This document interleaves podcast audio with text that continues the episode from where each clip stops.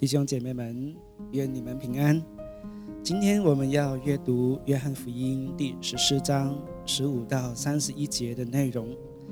上一期我们谈到主耶稣赐给我们一个宝贵的权柄，就是可以奉他的名祈求，然后他必为我们成全。但我们也说过，奉他的名祈求不是一盏阿拉丁神灯。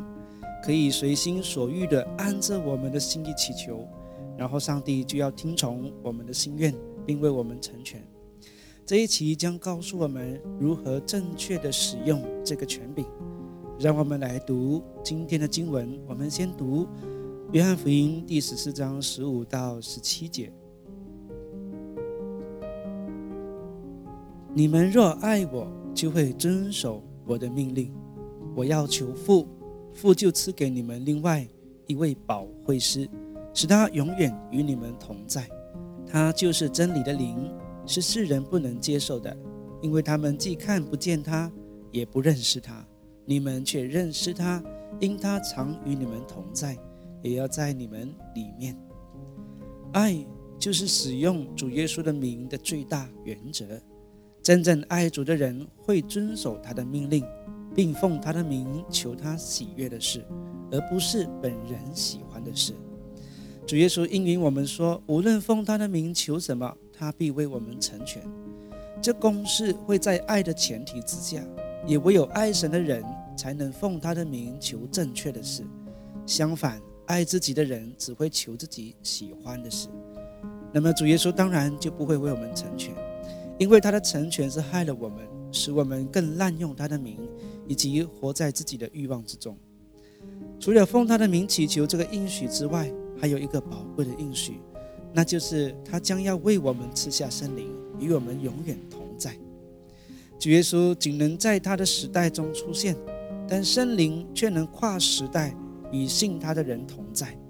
圣灵在使徒行传中被形容为耶稣的灵，所以今天神的子民们仍然能够感受到主的同在。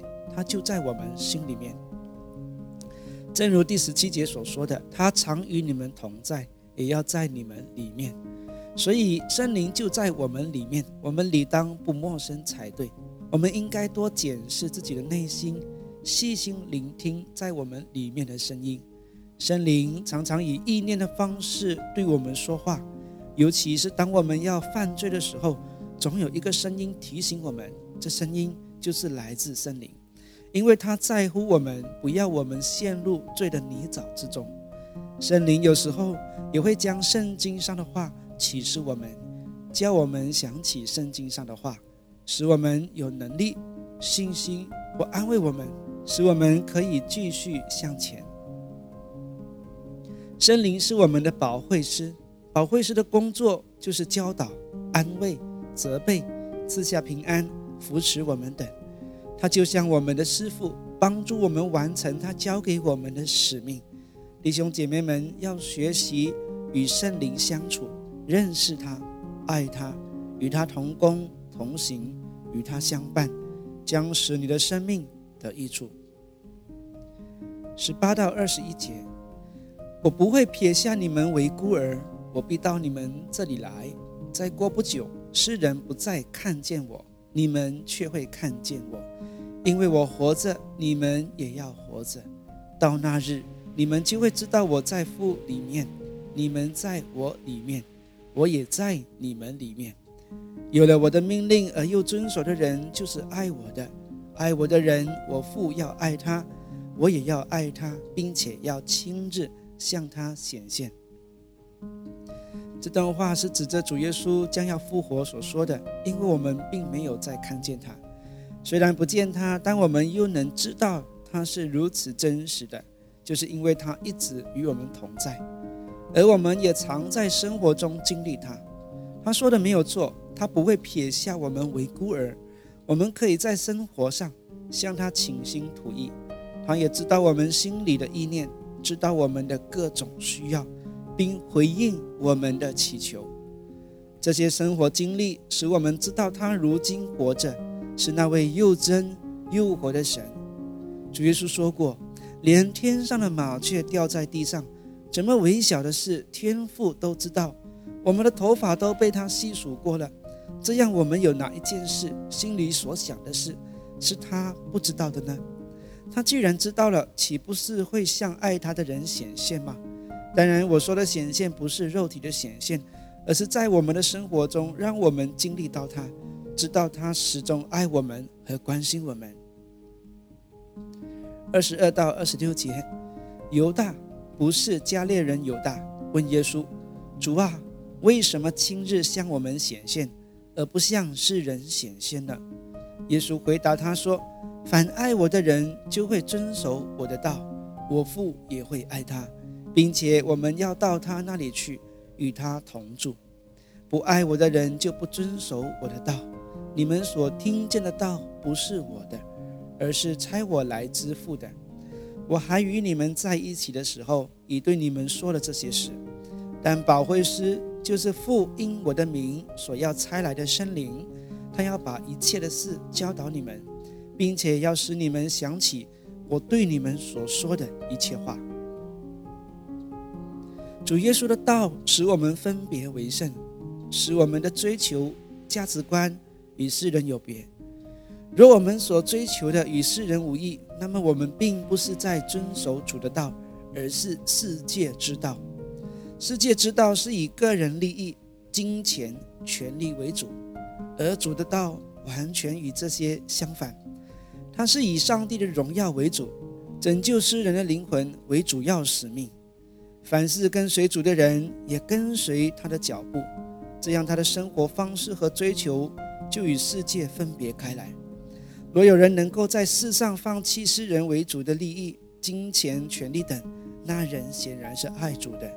这样的人，天父必定知道，连世人也会察觉到，因为他的行为与追求和人有别。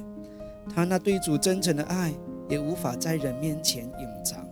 这样的人，上帝就要到他那里去，并与他同住。请特别留意二十三节的经文。凡爱我的人，就会遵守我的道；我父也会爱他，并且我们要到他那里去，与他同住。主耶稣用我们，而非用我。当一个人如此爱主耶稣的时候，圣三一神、天父、圣灵和主都要与他同住，这是多么亲密的团契！二十七到三十一节，我留下平安给你们，我把我的平安赐给你们，我所赐给你们的，不像世人所赐的。你们心里不要忧愁，也不要胆怯。你们听见我对你们说过，我去了，还要回到你们这里来。你们若爱我，就会因我到父那里去而喜乐，因为父比我大。现在事情还没有发生，我预先告诉你们，使你们在事情发生的时候。会信，我不再和你们多说了，因为这世界的统治者将到，他在我身上一无所能。我这么做是照着父命令我的，为了让世人知道我爱父。起来，我们走吧。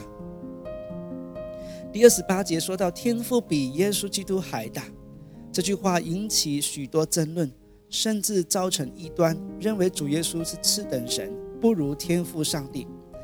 这是错误的解读，因为在约翰福音有许多地方都显示主耶稣与天父同等。比如说十章三十节，我与父原为一；一章一节，太初有道，道与神同在，道就是神。以及多马看见复活的主耶稣的时候，多马说：“我的主，我的神。”主耶稣也没有阻止他的宣告。因此，若把这个大解释为主耶稣不如天父这个解释。就和约翰福音许多地方有冲突了。那么，到底这个大是指什么呢？有的人说是指天赋的影响力、权柄、能力等方面。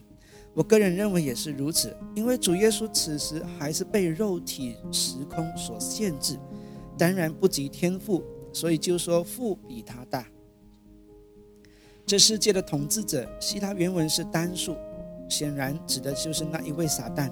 而非撒旦的仆役邪灵，这位抵挡者常常在神面前控告我们的那一位，在主耶稣面前却是一无所能。